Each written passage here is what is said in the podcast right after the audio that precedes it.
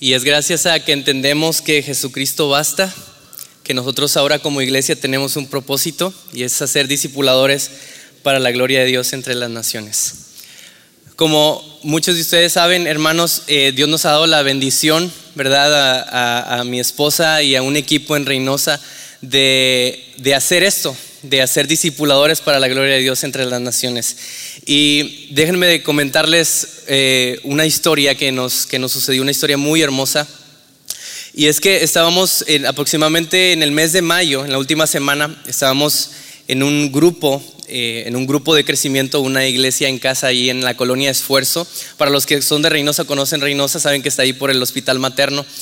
Y estábamos reunidos con el grupo que, que se reunía ahí en esa casa y Dios nos dio la oportunidad eh, hacer una ocasión especial para padres, para festejar el Día del Padre y, el Día de las Madres.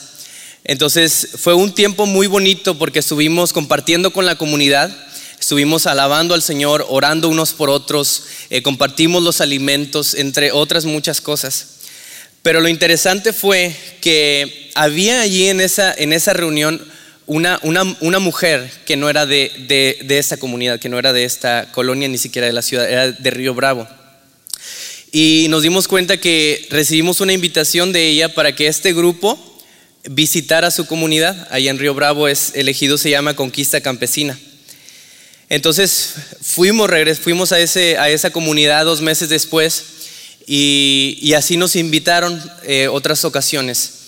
Hasta la cuarta ocasión, y ahí van a ver una, imagen, eh, fue hace aproximadamente un mes que, que fuimos nuevamente. Y Dios obró en el corazón de nueve personas, nueve mujeres que decidieron seguir a Cristo. Aquí ven la imagen ustedes y, y este fue un, un, tiempo muy especial. Pero hace, hace una semana tuvimos la oportunidad de tener la primera reunión en una casa allí en esa comunidad. Y lo más interesante es de que la persona de paz de esta casa es la misma persona de paz que nos invitó a esa comunidad. Y ahora estamos juntos, ahí estamos compartiendo y vamos a punto de compartir alimentos. No les voy a decir qué comimos para que no se les antoje. Pero empezamos a tener un hermoso, un hermoso compañerismo entre todos nosotros como comunidad, como grupo pequeño.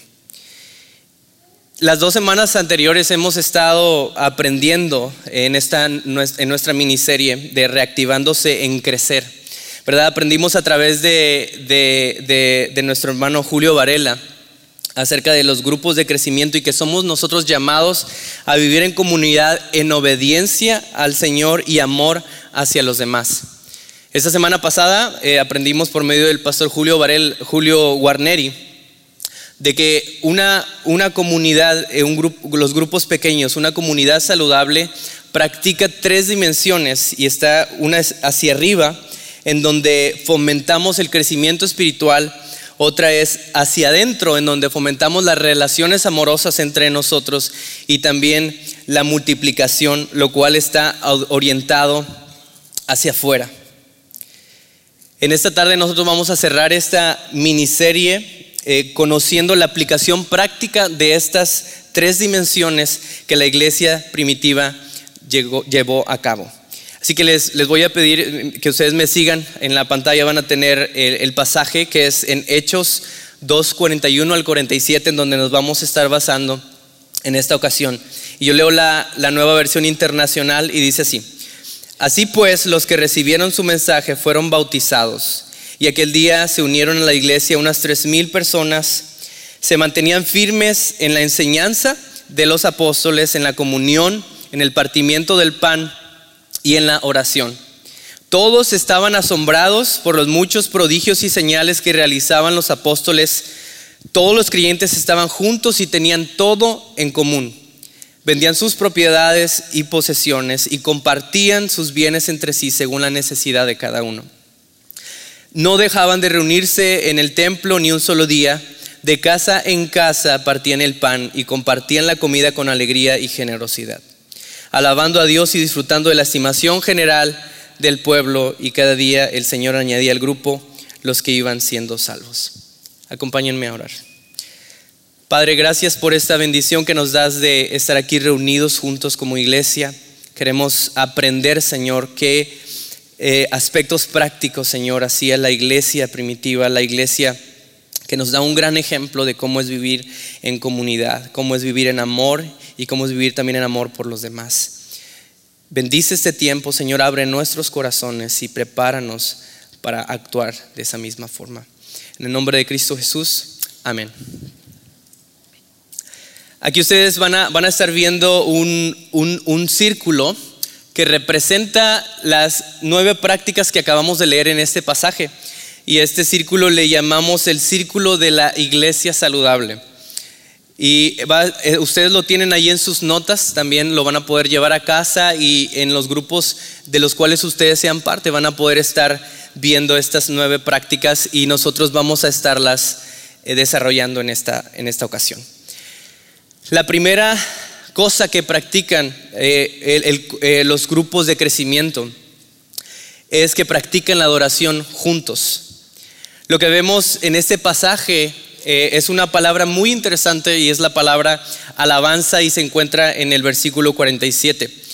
Esta palabra se usa, esta palabra griega es ainontes. Aquí tenemos a, nuestro profesor de griego, el, pastor Julio, Julio Varela, y me va, él me puede corregir si no la pronuncio bien. Ainontes, hermano Varela, alabanza. Y se encuentra solamente nueve veces en el Nuevo Testamento y esas nueve veces que se encuentra las usa Lucas siete veces. Eh, es interesante también que en el contexto en el que se usan es reconocer quién es Dios, reconocer algún hecho milagroso que haya hecho Dios o también reconocer el carácter de Dios y responder en palabra o en hechos. En una ocasión me tocó estar con, en una reunión escuchando algo que parecía más una quejabanza que una alabanza. No sé si les ha pasado a ustedes. Espero que no, pero es, eh, puede pasar. Hay que tener cuidado nosotros cuando nos reunimos de, de no parecer más quejabanceros que alabanceros, ¿verdad? Esa es una palabra que me acabo de inventar. Cuando nosotros nos reunamos tenemos que tener en mente el reconocer públicamente lo que el Señor ha hecho con nosotros, ya sea por medio del canto, puede decir, hermano, pero yo no sé cantar. Pero saben que nosotros podemos alabar a Dios hasta leyendo un salmo en frente de la comunidad. Podemos alabar a Dios diciendo su grandeza, declarando su grandeza ante la comunidad de creyentes. Así que no, no tenemos ninguna excusa para no alabar a Dios. Alguien dijo, lo importante es que tanto con sus vidas como, con sus palabras, daban testimonio de lo que Dios había hecho en ellos. Eso es lo que hacía la iglesia. La iglesia primitiva no tenía temor de reconocer quién era Dios. Ellos estaban dispuestos a hablar y a declarar las grandezas de Dios y lo que estaba haciendo en ellos. También otra práctica que, que realizaba la iglesia era la práctica de la, de la Santa Cena, de, de partimiento del pan específicamente, esta ordenanza que el Señor había eh, había mandado. Esto lo encontramos en Hechos 2.42. Entonces al celebrar también nosotros la Santa Cena, la iglesia del Señor obedece primeramente a esa ordenanza que el Señor estableció, pero también fortalece su fe, fortalece su unión con Cristo y muestra su compromiso de seguir proclamando la obra de Cristo y esperando su regreso firmes en este peregrinaje. A mí me encanta eh, recordar este, esta, y, al practicar esta la Santa Cena, siempre viene a mi mente y recuerdo que soy un peregrino en esta tierra. Yo no soy de aquí, no somos de aquí, hermanos. Pero también me, me ayuda a recordar que el Señor va a volver por su iglesia. Pero mientras tanto yo tengo que seguir siendo un testigo fiel hasta que Él vuelva. Una ordenanza de Cristo, eso es la Santa Cena pero es para todos sus discípulos en todo lugar. Por un lado, en ella nosotros miramos hacia la cruz, pero en el pasado. Pero también miramos hacia arriba al Salvador que está exaltado a la diestra del Padre, presente al mismo tiempo con nosotros.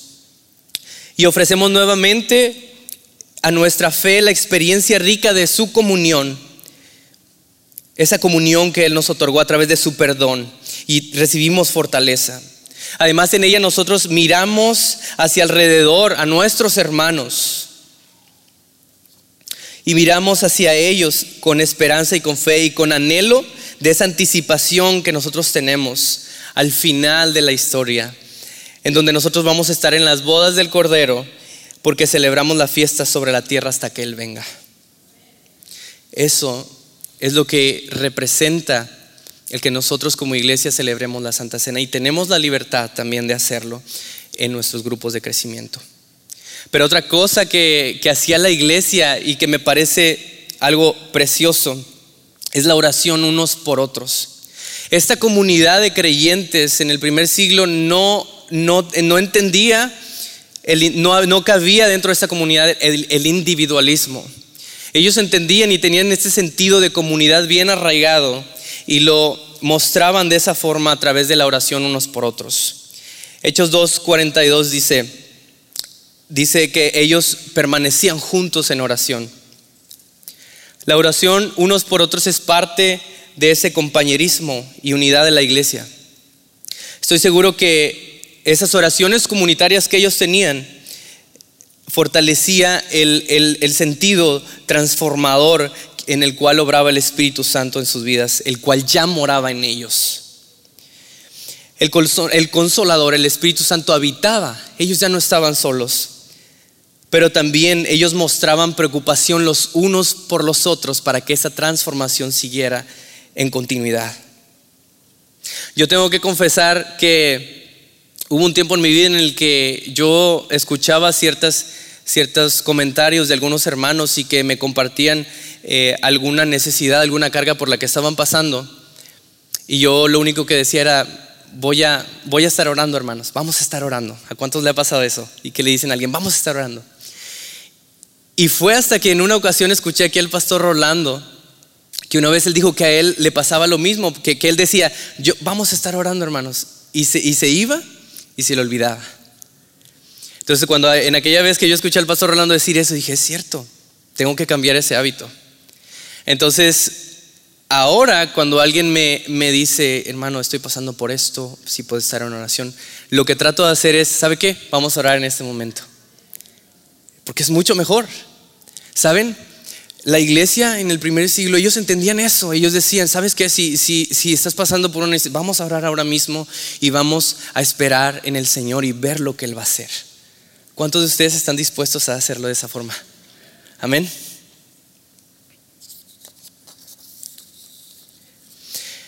Entonces la oración unos por otros no está limitada solamente a los pastores en la iglesia, a los líderes, a aquellos que tienen tantos años en el Evangelio. No.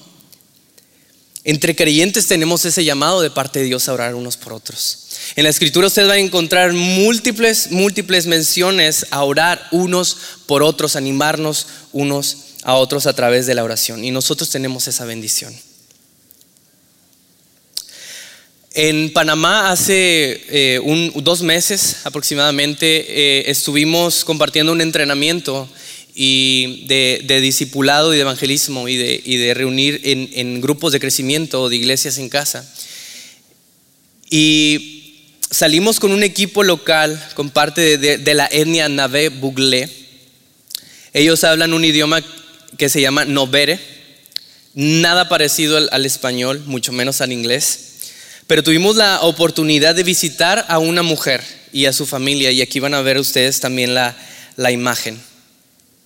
Esta, esta, esta, mujer, cuando nosotros llegamos, eh, estaba con fiebre, estaba con dolor de, huesos, estaba, eh, estaba muy enferma, y algunos de, de los miembros de su familia también lo estaban.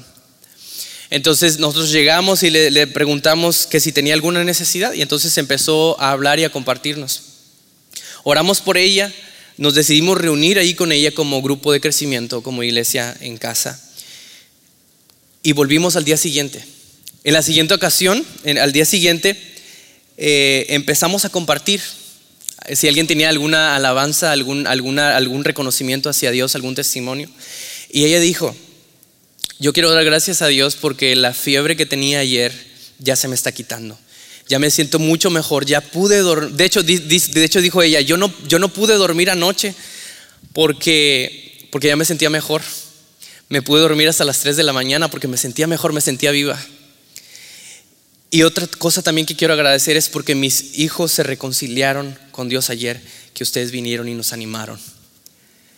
Entonces, cuando nosotros nos retiramos de allí, ellos estuvieron dispuestos a seguirse reuniendo ahí en su casa con los hermanos que fuimos. Ellos estuvieron dispuestos a seguir orando unos por otros, establecieron un tiempo de oración como familia. Pero ¿saben qué fue la diferencia? La oración unos por otros. Ese compañerismo que se estuvo fomentando simplemente por ir, simplemente por obedecer lo que Dios ya nos había mandado. Y saben ustedes, hermanos, cuánta gente hay alrededor de ustedes en donde ustedes viven que está esperando, tal vez enferma, tal vez sin poder moverse. Esta hermana no podía moverse. Y dicho sea de paso, dijo ella que necesitaba reconciliarse con Dios. ¿Saben cuánta gente hay allá afuera que está esperando eso? Está esperando a alguien que venga. Ella dijo, la segunda vez que fuimos, dijo, me sentí como en el cielo cuando ustedes vinieron. Obviamente no somos ángeles, le dije, no somos ángeles hermana, pero ¿sabe qué fue lo que pasó? Que usted sintió la presencia de Dios aquí con usted. Usted sintió al Espíritu Santo aquí con usted. Y recuerde que el Señor dijo que iba a estar con usted todos los días hasta el fin del mundo. Eso es lo que provoca el estar el compañerismo y fomentar ese amor a través de la oración. Entonces, este compañerismo es el compañerismo que se practica entre comunidad juntos. Esta es la segunda cosa que vamos a ver el día de hoy. Y como lo mencioné en esta historia, nosotros estuvimos compartiendo la palabra juntos, descubriendo la palabra ahí juntos. Y eso es lo que hacía la iglesia también en Hechos. Eso lo vemos ahí en Hechos 2.42. Ellos permanecían en la palabra. Los apóstoles, quisiera que recordáramos eso, ellos habían, ellos habían tenido la oportunidad y la bendición de haber estado con el Señor aproximadamente tres años. Tuvieron la oportunidad de ver cómo el Señor proclamaba el Evangelio. Tuvieron la oportunidad de saber, de ver y presenciar con sus propios ojos los milagros que el Señor hacía. También vieron al Señor sufrir también vieron al Señor exhortarles y despertarlos cuando se dormían, cuando debían estar orando. También vieron al Señor morir en la cruz y, fueron testigos de su resurrección también. Y por otra parte también ellos fueron comisionados por el Señor para salir y toda esta experiencia, pero sobre todo la enseñanza que ellos recibieron de parte del Señor, era aquella que estudiaba la iglesia en ese tiempo. Y ellos estaban arraigados en eso, arraigados en la enseñanza de Cristo. Esto es nuestro llamado también. Tenemos que permanecer en esa misma dirección. Ahora nosotros tenemos toda la revelación completa de la palabra de Dios y no hay otro lugar a donde nosotros vayamos que a la palabra. Esta perseverancia que vemos aquí ellos perseveraban en la doctrina de, los apóstoles. Comprendía no solo la enseñanza, hermanos, no solo, como mencionó el pastor, no se trata de tener más conocimiento, el pastor Guarnere, sino aplicar ese conocimiento y mostrarlo, encarnarlo. Esto es lo que hacía la iglesia. Eso era una realidad en ellos y ellos perseveraban en esa, en esa dirección. Pero también vemos que ese compañerismo hacia adentro está reflejado en el dar. En el versículo 44 y 45 de Hechos 2, quisiera que me acompañen ahí, dice lo siguiente. Dice, todos los creyentes estaban juntos y tenían todo en común. Vendían sus propiedades y posesiones y compartían sus bienes entre sí según la necesidad de cada uno era esta, este, este sentido de comunidad el que los hacía reconocer, el que los hacía saber las necesidades que había entre los hermanos.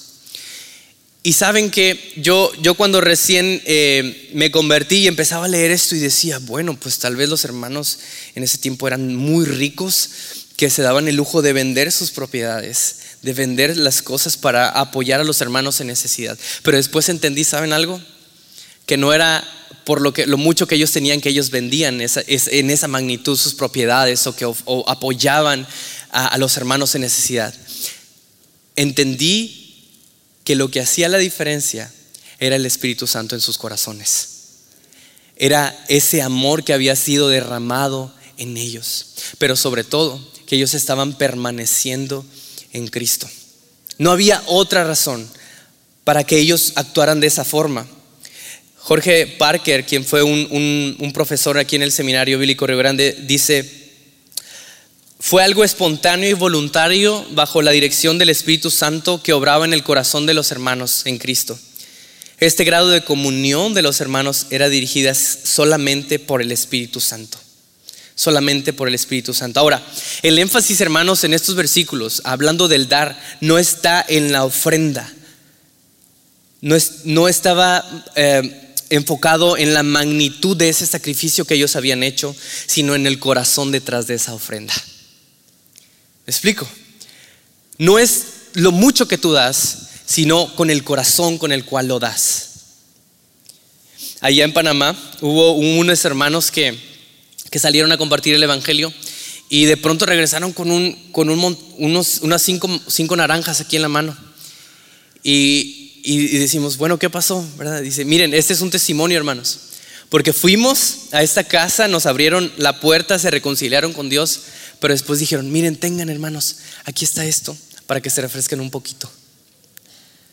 ¿Saben que eso ante los ojos del Señor vale tanto como si tú hubieras hecho algo mayor? ¿Por qué? Porque la importancia no está en el sacrificio, sino en el corazón detrás de ese sacrificio. Esta semana recibimos un mensaje de texto en alguno de los grupos en los que estoy y, y nos daban una noticia acerca de una, unas iglesias en Turquía que están trabajando entre inmigrantes de habla persa, de, algunos de origen iraní. Y, y nos comentaban que, ellos habían escuchado el campamento aquí en Reynosa que habían escuchado su situación, cómo ellos batallan para vivir mientras que están allí, pero al mismo tiempo cómo la iglesia ahí en el campamento sirve a Dios con tanto entusiasmo.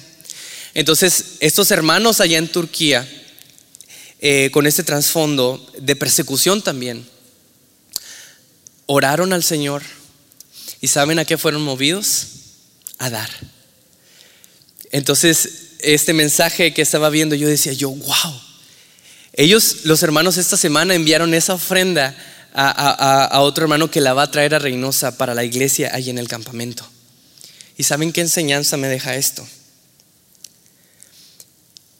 Que no cabe duda que aquel grupo, aquella comunidad de creyentes que permanece en el Señor, no va a ser detenida. Nada del mundo va a detener a esa comunidad. Ni la guerra, ni la persecución, ni la pobreza, ni la incertidumbre, nada, nada va a detener ese compañerismo palpable que puede tener la iglesia de Cristo, incluso a pesar de la distancia. Nada lo va a detener, nada. Yo me podría preguntar, ¿qué es lo que nos puede detener a nosotros para mostrar ese compañerismo unos a otros? Y otra cosa que ellos reflejaban era amor. En Hechos 2.46 al 47 dice lo siguiente, no dejaban de reunirse en el templo ni un solo día. De casa en casa partían el pan y compartían la comida con alegría y con generosidad. El amor se demostraba invirtiendo tiempo los unos a los otros. Este era el estilo de vida que estaba centrado en Cristo y era tan impactante que la gente los tenía en alta estima. Dice, este pasaje que ellos tenían el favor de la gente y en otra versión dice que la gente los tenía en alta estima. Yo creo que esta es la traducción actual para nosotros cuando algún no creyente dice, yo veo algo diferente en esta persona. O cuando te preguntan, ¿Qué, hay, veo algo diferente en ti. ¿Qué será? Saben que esa es una invitación también con nuestros hechos, con nuestra forma de vivir a las personas a decirles, ¿sabes qué? El amor que yo tengo es el amor que te está esperando a ti también. Es mi deseo que, que eso vea la gente en nosotros, el amor que tenemos entre nosotros y que digan, hay algo diferente en ese grupo, hay algo diferente en esos vecinos que se reúnen cada semana para estudiar la palabra, para compartir, para convivir, para orar juntos. ¿Y saben qué? No hay promoción, no hay reprensión que pueda detener eso. Nada, nada lo va a detener. Alguien dijo, es en las casas donde todos se conocen entre sí y se ayudan generosamente. Un hogar abierto es mucho más que una puerta abierta y un asiento preparado. Es también corazones que lentamente aprenden a vivificarse unos a los otros. Eso es lo que sucede cuando nos reunimos también en grupos pequeños nos vivificamos unos a otros. Esto fue lo que pasó con la hermana Enedina allá en Panamá. Esa hermana estaba prácticamente sin esperanza viendo hacia el horizonte de esas hermosas montañas que ella tenía allá en Panamá. Pero ¿saben qué? Estaba sintiéndose sola y desamparada. Pero fue cuando vino el cuerpo de Cristo a ella. Le dijimos, hermana, usted tal vez no puede ir a la iglesia ahorita, pero la iglesia viene a usted. Y así fue donde vino la consolación y la bendición para ella. Pero también hay otra dimensión, que es esta dimensión de practicar el testificar juntos. Y es esa dimensión hacia afuera que también tenemos que practicar nosotros. En Hechos 2.41 vemos que eh, empezamos este pasaje eh, con la gente respondiendo al mensaje de Pedro, ¿verdad? Vemos a esta gente respondiendo y teniendo convicción y creyendo en el mensaje. Usted me podría decir, pero hermano Osvaldo, yo no puedo proclamar el Evangelio como lo, como lo proclamó Pedro. Eh, yo, no, yo no tengo una, una, capacidad para predicar, yo no tengo algunas herramientas para compartir el Evangelio. ¿Cómo es que voy a proclamar el Evangelio? Mire, le voy a compartir una forma muy sencilla de, de que usted pueda compartir el Evangelio a que ni sabe qué, no en cinco minutos, no en tres minutos, no en diez minutos, en 15 segundos. ¿Ok? Aquí van a ver ustedes una, imagen en la pantalla y eso le llamamos el, testimonio en 15 segundos. Y simplemente tienes que, tienes que pensar en dos cosas, dos características de tu vida antes de conocer a Cristo. Piensa, ¿cómo te encontrabas tú antes de conocer a Cristo? Solo, angustiado, deprimido, eh, sin esperanza. Y después vas a mencionar, pero Cristo vino a mi vida y cambió mi, ya sea que hayas pensado en tristeza, mi tristeza por alegría, ya sea que hayas pensado en soledad, mi soledad por compañía. Ahora yo les voy a contar mi, mi testimonio. Espero hacerlo en 15 segundos. Hubo un tiempo en mi vida en el que yo me encontraba sin futuro y sin esperanza. Pero después vino Jesús a mi vida y cambió ese, ese futuro que yo no tenía por un propósito y esa falta de esperanza con esperanza. ¿Tienes una historia como esta? ¿Te gustaría conocer cómo fue que eso sucedió en mi vida? ¿Cuánto me tardé? ¿15, 20? Poco, ¿verdad? Y de esa forma ustedes pueden compartir, proclamar el Evangelio, proclamar lo que Cristo hizo en sus vidas también. Entonces, la iglesia en ese tiempo proclamaba el Evangelio, sí, también con palabras, pero con hechos lo hacía. Otra forma en la que podemos practicar el testificar juntos es a través del bautismo. Vemos que estos creyentes en la iglesia primitiva, ellos creyeron en el Señor, pero también estaban dispuestos a identificarse con Cristo públicamente. Recordemos que ellos eran judíos y, ellos, para ellos, la obediencia a arrepentirse de sus pecados y a creer en el Mesías no estaba separada del reconocer públicamente su fe en Cristo. Nos ha pasado eh, que hay temor entre, entre algunos eh, nuevos creyentes y dicen, no, es que me tengo que bautizar después, tengo que aprender dos años discipulado, después tengo que aprender muchos versículos de la Biblia para poder bautizarme. Pero saben que la iglesia, esos creyentes en el primer siglo, no, no cabía espacio para la duda o para decir, yo tengo que ser una persona, una mejor persona antes de bautizarme. No.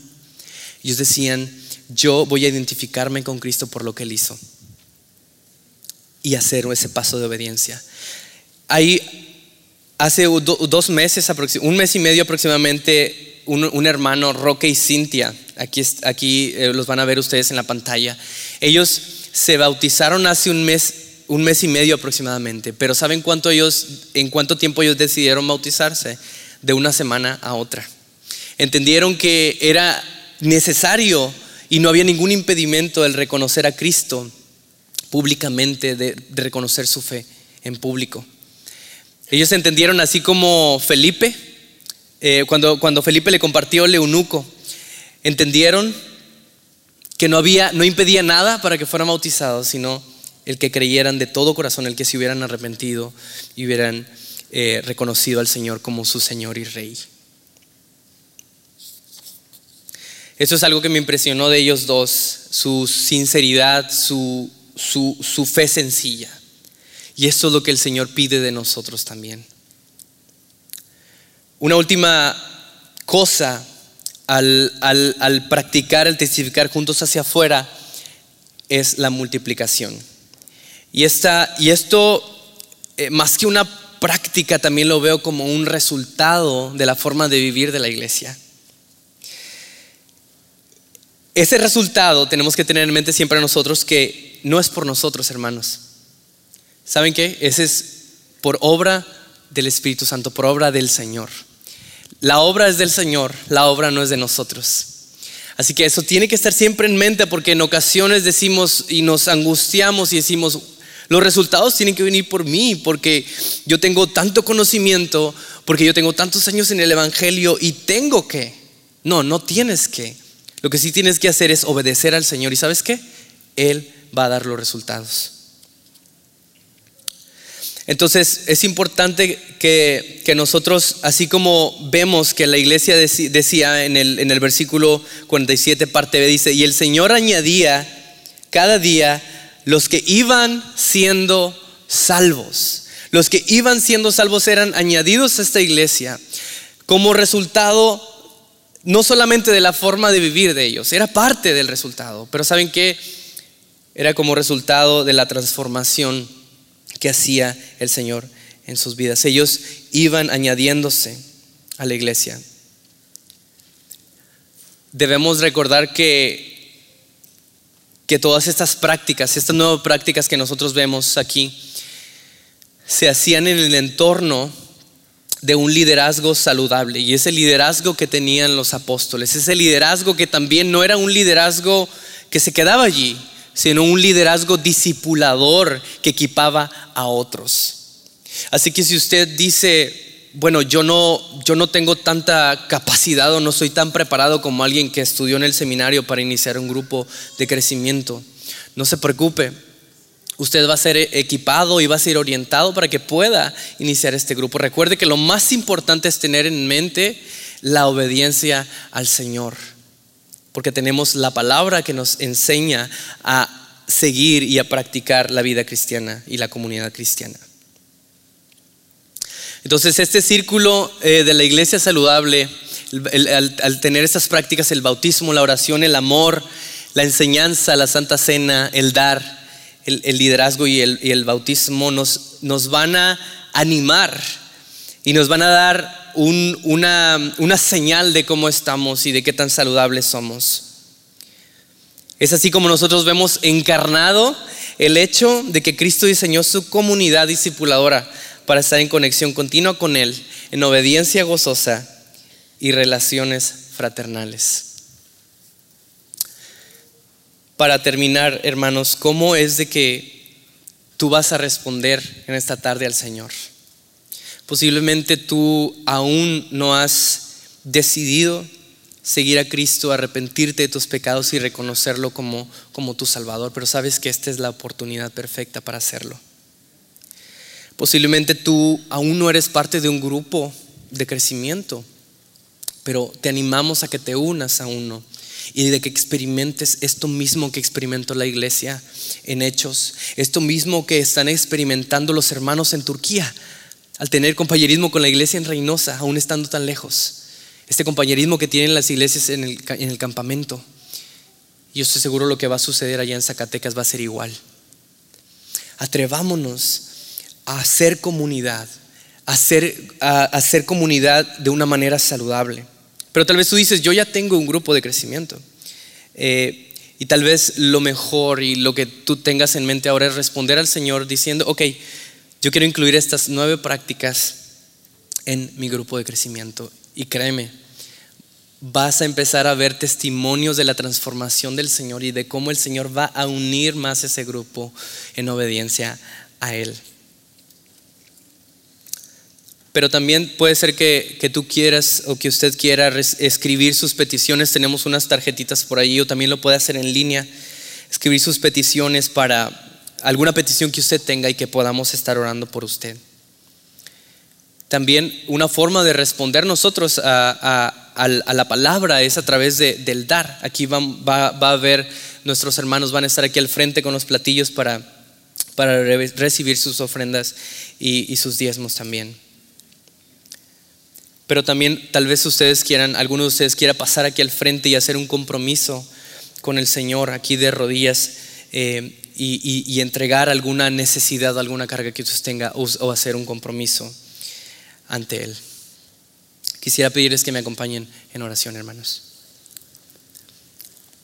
Padre, tú eres tan bueno, Señor. Tú nos has dado tu palabra, nos has dado tu enseñanza, Señor. En esta tarde te pido por mis hermanos, por mis hermanos valientes, Señor, mis hermanas valientes que quieren vivir una vida eh, en comunidad saludable, Señor, en donde mostramos nuestra permanencia en ti, en donde mostramos nuestro amor y compañerismo unos a otros, pero donde también testificamos juntos en obediencia a través de proclamar el mensaje, a través de obedecerte, a través del bautismo, Señor. Te pido que seas tú el que transforme, el que mueva, el que motive a mis hermanos a obedecerte, a ser valientes y a no intimidarse por nada del mundo y que siempre recuerden que tú estarás con nosotros todos los días hasta el fin del mundo. Amén.